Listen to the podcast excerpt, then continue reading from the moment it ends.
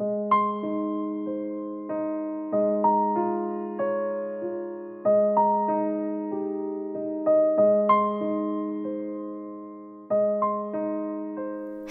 好久不见，你好吗？我是韩小暖，谢谢你收听这一期的节目。在刚刚过去的三月里，我一个人从东京启程，途经横滨、镰仓，到达京都、奈良、白滨、大阪，度过了今年的生日，也结束了一个一直以来的心愿。在这段旅程的过程当中。有很多时刻，都被周围弥漫起来的缓慢和安宁所打动。在这里呢，也欢迎你来通过新浪微博和公众微信平台去搜索我的名字韩小暖，关注我旅途当中所拍下的照片，分享的心情，也和我一起来共享平常生活当中清风暖意的美好。有的时候，我常常都觉得，看越多好风景，便越会明白这个世界的广阔和美好。我想，只有拥有一颗温和而温柔的心，才能够在遇到每一处好风景的时候，心里装得下晴日和彩虹。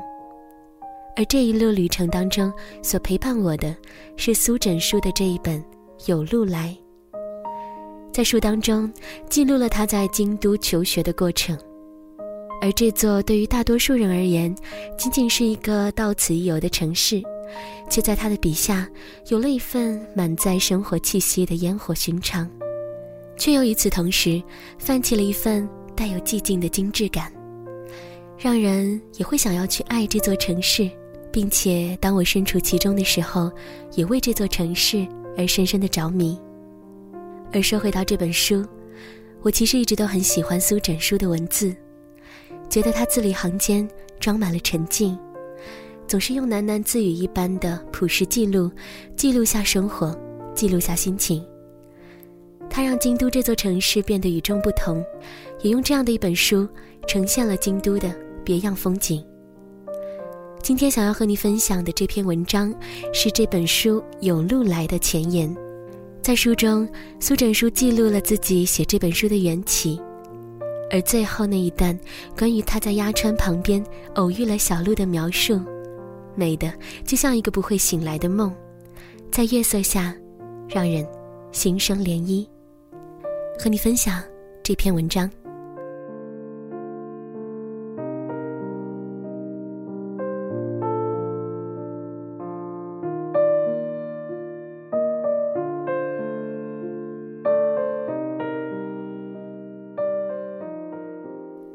年岁渐长，时常会怀疑写作的意义。自己没有什么长进，这是最清楚不过的。长时期与自己周旋，呈现平静的假象。痛苦的源头，也许是认识到自己的贫乏与无趣。不，不是这样的。有一瞬想辩解的欲望，但没有任何意义。为什么有这么多怀疑？如自己这般愚钝的人，并不该有这么多怀疑。无法妥善处理自己许多可笑的想法，所有痛苦与冲突不会有出口。我知道这没有出口，因此沉默是好的。那么现在，为什么又要写点什么？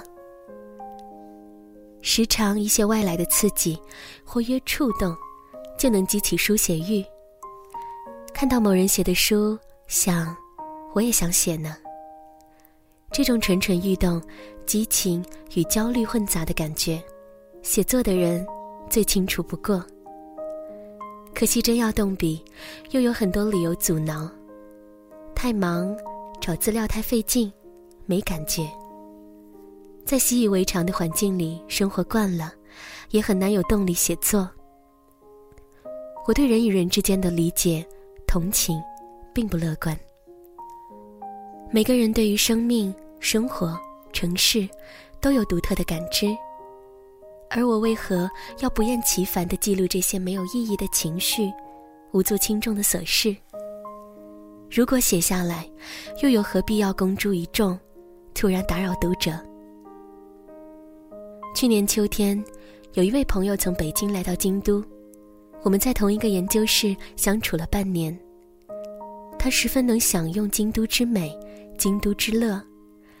古本屋、旧书室、居酒屋、庭园、四舍、美食、秋天的红叶、冬天的大雪、清池的锦鲤、鸭川沿岸永恒又稍纵即逝的风景，他都喜爱，并敏锐地把握了最关键处。我们一起喝过很多回酒。有非常快乐的回忆。有时候一起到某个地方，我也忍不住告诉他一些可有可无的背景与细节。他的好奇心令我大为感动，给我很大的信心。写点什么吧，至少可以给他看，以此纪念我们在京都共处的愉快时光，并将他未曾来得及亲自体会的京都的种种传递过去。某日，去老师的研究室喝酒，那是一小罐我去年泡的美酒。老师翻到一篇我刚写的小文，说：“你把京都写得很美，读书生活也写得不错。”停顿道，又说：“不过这还不够，琐碎的、不好的、不愉快的，你也要写。”是的。我又要写大家很熟悉的京都了。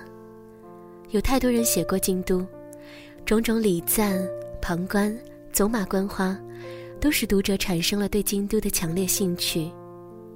我自己也是如此，因为读了几页枕草子《源氏物语》，才对京都抱有朦胧的幻想。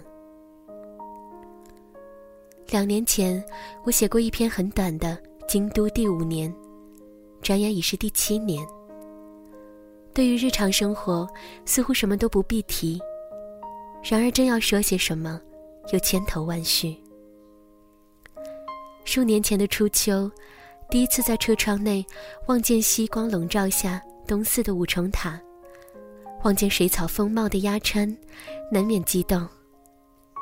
如今，虽已对此地习以为常，但从外地回来时，见到东寺的五重塔和流水不息的鸭川。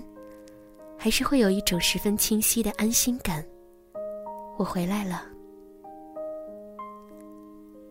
不过，旅人的身份与视角无法改变，因此我能写的，仍只是客居者的日常。在这里搬过三次家，如今住在银阁寺前，附近有条小路，曰路之古通，常被问：真有路？是的，据说平安时代，比瑞山的僧人元贞在此险要迷路，幸有鹿的指引。现在路上当然没有鹿，但在不远处的东山，就常有鹿的影子。山里动物很多，此外还有蜥蜴、狸猫、蛇、野猪、猴子、狐狸。大部分我都见过，最怕蛇。有时草丛一阵窸窣，吓得汗毛直竖，它们往往也溜得飞快。